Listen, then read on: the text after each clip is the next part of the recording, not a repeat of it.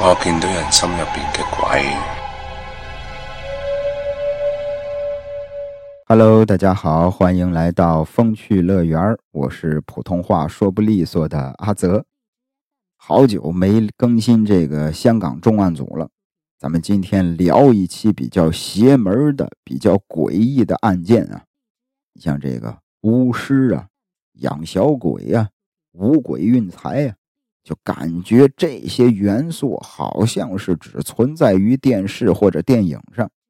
然而，在一九九五年，香港的沙田发生了一起离奇的命案。这起命案当中啊，汇集了刚刚咱提到的这三种元素：巫师、养小鬼、五鬼运财。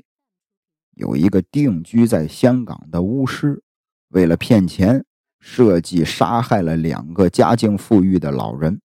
然而，当警方把他抓捕归案之后，这个老小子却离奇的死了，暴毙在警察局里，导致审问他的两个警察差点入狱。那要说这是怎么回事呢？整件事情啊，要从一九九五年的九月二十九日上午十二点开始说起。有这么一个出租车司机，按照他往常的习惯。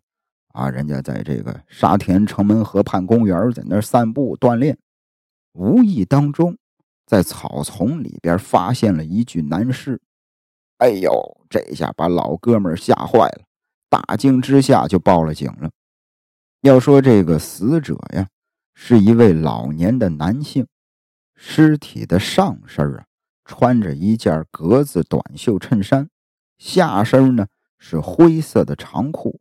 脚上穿着一双凉鞋，当时尸体的身上啊盖着一件褐黄色的女士风衣，在尸体的颈部、脖子上啊被电线死死的缠绕着，就是这个电线已经紧到什么程度呢？整根电线已经深陷到死者脖子的皮肉里了。然而，更令人感到毛骨悚然的是。死者的脸上竟然被涂满了白色的油漆，乍一看上去特别的诡异。那由于现场并没有发现死者任何的身份证明，也为了弄清楚尸源，警方立马在城门河畔公园附近展开了调查。那很快的，死者的身份被确认了。死者呀，名叫何进友，时年六十七岁。家住在牛头角，是个孤寡老人。那案发之后呢？警方也来到了何进友家进行调查。进了家之后，发现整个房间里边门窗都是完好的，也没有那种外力入侵的痕迹。随后的尸检结果，除了证实何进友确实是被电线活活勒死之外，还在老人的体内啊检查出含有安眠药成分的橙汁儿。老头儿，啊，老人家生前喝的橙汁儿里头有安眠药，显然凶手是早有预谋啊。因此，警方排除了随机杀人和劫财的可能性，认为啊，这就是一起有针对性的谋杀，凶手应该是熟人作案。那接下来的调查也证实了警方的推测，在何进友的银行账户里啊。有很明显的被人下套的痕迹。早在一九九四年的十月份，何进友的账户上有三十万的存款，一直到了九四年的十一月份，他在银行里取出了一万块钱，到了十二月份又存进去了一万一，紧接着第二天取出来三万，转过头九五年的一月份存进去三万三。紧接着第二天又提出来五万，二月份存进去了五万五，第二天又提出来十万，三月份又存进去了十一万，紧接着第二天直接提出来二十五万，但是打这儿开始，何进友的账户就再也没有大额的提款和存款，账户里仅仅就剩下了五万块钱。那从以上这个资金变动来看，何进友每次提款和存款的金额是有一定规律的，他这个存款的额度比提款的额度都要多一成，而提出来的额度呢，也是一次比一次大。那这就是典型的重金骗局。重金呢，就是种植啊，种地的那个种；金就是金钱、金额的那个金。重金骗局。就是前边骗子以高额的利息，一点一点获得了何进友的信任，最后吞了他一大笔钱。那能用重金手法行骗的，必定是何进友认为信得过的熟人。于是警方开始排除何进友的人际关系。那在他的电话本上有一个名叫林天明的人，引起了警方的注意。林天明啊。这个名字呀，也曾出现在一九九四年一个被劫杀的老人的电话本里。那名老人名叫陈炳祥，是一个六十四岁的退休装修商人。一九九四年十月六日上午，陈炳祥在朋友的陪伴下呀，从银行里提取了三万块钱现金。晚上接到一个电话之后，拿着钱，声称要去找自己的朋友。没想到第二天凌晨，老人家被人发现死在了沙角村余英楼的一部电梯里。那随身带的三万块钱现金不知所踪。这边警方介入调查之后，根据陈炳祥的电话本挨个的进行排除。那电话本上就有林天明这个人。当时警方也对林天明进行了调查，但是因为也没有什么确凿的证据。最后只能是放人了，而那桩劫杀案仍处于悬而未决的状态。那时至今日，这两名死者的电话本里都有林天明的电话，那这事儿未免也太过巧合了。警方认为这个林天明有重大的嫌疑，因此就把这个老小子列为了头号嫌疑人，进行更深入的调查。那要说这个林天明，啊，何方神圣？当年五十六岁，是马来西亚的华侨，自称是个巫师，会养小鬼，可以用五鬼运财术重金，哎，经常出没于沙田一带的这种村屋公园那向老人家搭讪，啊，说只要拿钱，写上自己的名字，去我那儿重金，我呢。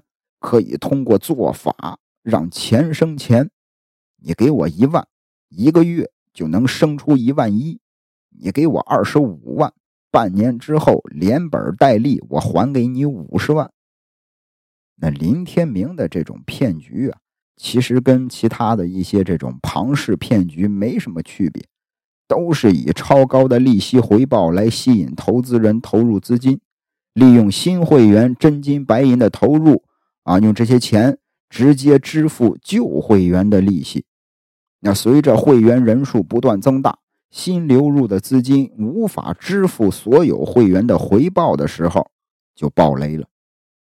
那经调查显示，一共有三十六名老人在林天明那儿重金，那其中就包括何进友和陈炳祥。那这个案子查到这儿，警方猜测。林天明很有可能是因为无法再支付何进友和陈炳祥的利息，所以动手杀人了。但是，这个说实话啊，这个怀疑归怀疑，但是破案是需要证据的。那恰好，这会儿盖在这个何进友身上的那件褐黄色的女士风衣呀，被人认出来了，说这件风衣就是林天明的。于是，警方立马前往林天明家进行搜证。那事情也从这一刻开始变得邪门了。在这个林天明家呀，供奉了一个特别大的神台，神台上放了大大小小数十个不同的神像，而且神像上也都贴着各种符咒。那最令人震惊的是什么呢？除了这些神像之外，在最中间还有三个玻璃瓶，挺大的那种玻璃瓶，瓶子里边好像是浸泡着一个人形的东西，感觉像是那种胎儿的尸体。那正当其中一个警察凑近了，准备仔细查看玻璃瓶的时候，旁边的林天明突然就发狂了，哎，疯狂的扑上去阻止警察，一边在那儿拉扯，一边大叫说：“不要碰我那三个儿子！”他说：“那三个玻璃瓶里边装的是他的三个儿子。”那旁边其他的警员一看这个情况，就赶紧打算是制服林天明。结果没想到，五十多岁的老头啊，林天明啊，五十多岁了，而且这个体格看上去也是弱不禁风，但是突然之间变得力大无穷，开始在屋子里边不停的跳跃，在那翻跟头，最终四个警察合力才把他压在地上，给他铐上了手铐。这会儿林天明整个人的状态啊，就是十分的狂躁。那为了不影响警方办案，警方就把他押出了屋外看管。老小子一边挣扎一边大喊，说：“那几个儿子一定要在自己身边，不然会害死警察，也会害死自己的。”那不久之后，警方就在林天明阳台的花盆里搜出了二十二万的现金。那其中有些钱上就有何进友和陈炳祥的名字，那显然这些钱就是他们的，因为之前这个林天明不是说了吗？我做法呀，我重金，你把这个你的名字写到钱上给我，啊，我给你这个钱生钱。那这二十二万现金里就有何进友和陈炳祥的签名，而在林天明的电话本上。警方也发现了两位老人的名字，除此之外呢，也在这个房间里边找到了勒死何进友的同款电线。警方带着这些证物，还有林天明回到了警局，但是由于掌握的证据还是有限，啊，也不能完全的盯死林天明。那警方正琢磨着如何撬开这小子的嘴的时候，林天明竟然意外的坦白了。他就承认了，啊，就说是自己杀了何进友。那一切也正如警方之前的推测，何进友在林天明那儿重金呢，尝到了甜头了。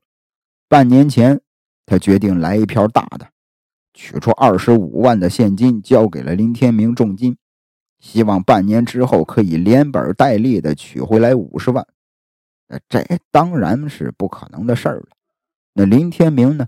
为了让他消失，先是用巫术做法，然后多次施法也都没什么效果。那眼看半年的期限要到了，他得给人家老头五十万呀，上哪儿弄那么多钱呀？于是林天明只能下此毒手，亲自杀人了。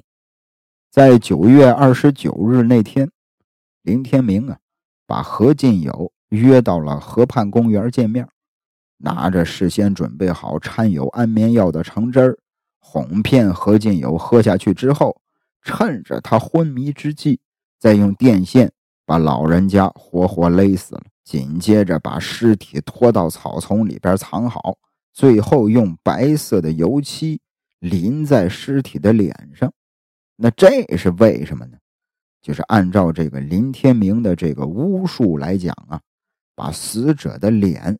用这个白色的油漆涂抹之后，死者死后的灵魂是没有面目找人求助的，别人呢也没法认出来是他。那当警方追问说这个陈炳祥是不是林天明杀的时候，林天明却矢口否认。他说：“这个陈炳祥啊，是被他养的那三个小鬼杀的。”那据他交代。陈炳祥也是在尝到甜头之后，对他的五鬼运财重金术深信不疑，取出来三万块钱想要加码，也是提出来想去他家里边见识一下。林天明当场就答应了。那案发当日，陈炳祥来到了林天明家，结果老头啊临走的时候起了贪念了，偷走了林天明神坛上的那三个小鬼。林天明发现之后，立马就追了出去。一出门就看见那三个玻璃瓶整整齐齐的排在地上，玻璃瓶里的小鬼也还在。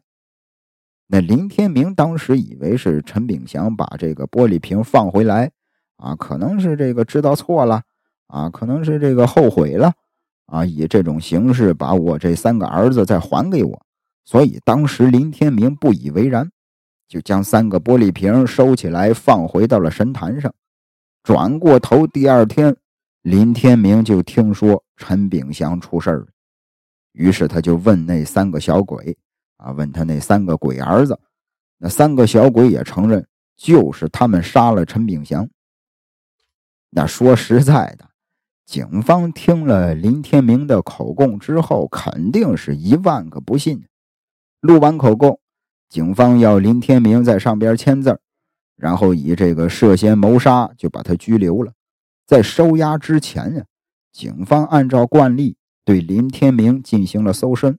在老小子身上啊，搜出来一个巴掌大小的小木盒，盒子里边有两个漆黑的小人儿。哎，具体也看不出来什么模样，也不知道是用什么雕刻的，就赶紧送到了法医那儿。经过检验之后，得出结论：这两个小人儿啊，是用人的骨头雕刻的。除此之外呢，又搜出来一万三千块钱的现金。当警察这个拿走他那个小木盒的时候啊，林天明伸手就要抢，一边抢一边说：“说你们不能拿走我的他们，啊，你们不能拿走这个，啊，说那是我的灵魂，没有他们我活不下去。”那警方这儿呢，避开林天明的抢夺。林天明就突然发疯一般的在屋子里边奔跑，啊，又是连续翻了好几个跟头之后啊，不时的还摆出那种齐天大圣啊那种孙悟空、孙猴子的那种姿势、那种造型。再看他脸上的那个脸色，脸色是由红转白，紧接着由白又变红了。哎呀，就是不停的由红变白，由白变红，变了好多次。最后，老小子回到座位上，坐在那儿，不断的喘着粗气，满头大汗，慢慢的就趴在了桌子上。没过多长时间，整个人就没了反应。警察一看，就赶紧过去查看呀。走过去一看，发现林天明早就失去了知觉了。随后也是对他进行了心肺复苏啊，各种抢救啊，把他又送到了医院。然而遗憾的是，林天明最终不治身亡。由于当时林天明死因不明啊，身上也是有很多的淤痕啊，这个胸骨的骨头也有骨折。当时审问他的警长叫庄国华，探员叫黄西华，这两位警察被怀疑是乱用私刑、毒打逼供。再加上之后林天明口供上的这个签字啊，也被查出来，说跟他平时的字迹不太一样，由此两位执法者变成了凶案的嫌疑人，被起诉，说是妨碍司法公正，判监一年半。那万幸啊，这个后续调查还清了两位警察的清白。那尸检显示啊。林天明是死于突发的心肌梗塞，身上的那些淤痕呢，也都是旧伤，胸骨骨折则是这个警长庄国华给他做心肺复苏的时候给他压伤的，并且此伤呢也不是什么致命伤。那至于林天明签字画押的那个笔迹不太一样，其实这个林天明啊有两款签名。在对他有利的文件上，他就用平时经常用的签名；在对他不利的文件上，他就会用另外的字体签名，也是为了方便将来自己反悔。那由于林天明突然暴毙，何进友和陈炳祥两起案件已经是无法再做后续的调查了，啊，至此也是已经结束了。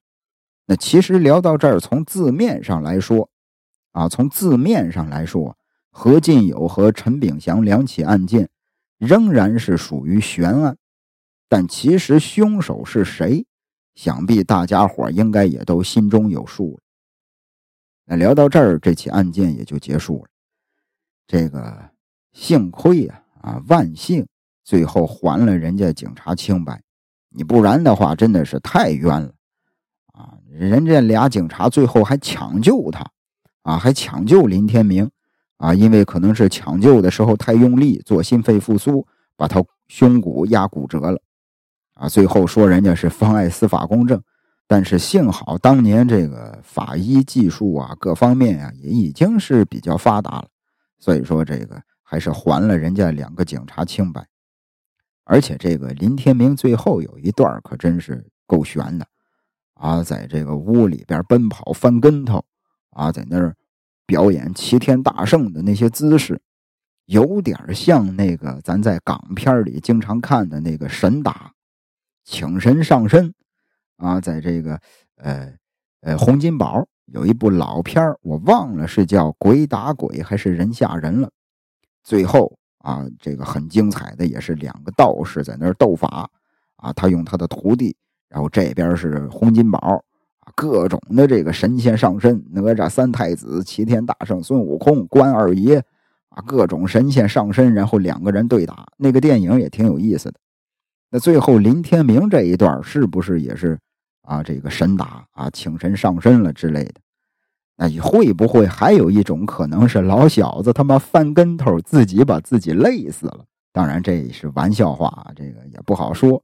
那即便是林天明真的是有真本事啊，真的是懂这些巫术，但是呢，他没把这些本事用到正道上啊，用这些本事也是去骗人家的钱啊，去这个谋财害命，反正最后也是害人终害己吧。那聊到这儿呢，这期节目也该结束了。感谢您的收听，咱们下期再会。谁没有一些刻骨铭心事？谁能预计后果？谁没有一些旧恨心魔？一点点无心错？谁没有一些得不到的梦？谁人负你负我多？谁愿意解释为了什么？云过，活得开心心不记恨，为今天欢笑唱首歌，任空襟吸收新的快乐。在晚风中敞开心锁，谁愿记沧桑，匆匆往事，谁人是对是错，从没有解释，为了什么，一笑看风云过。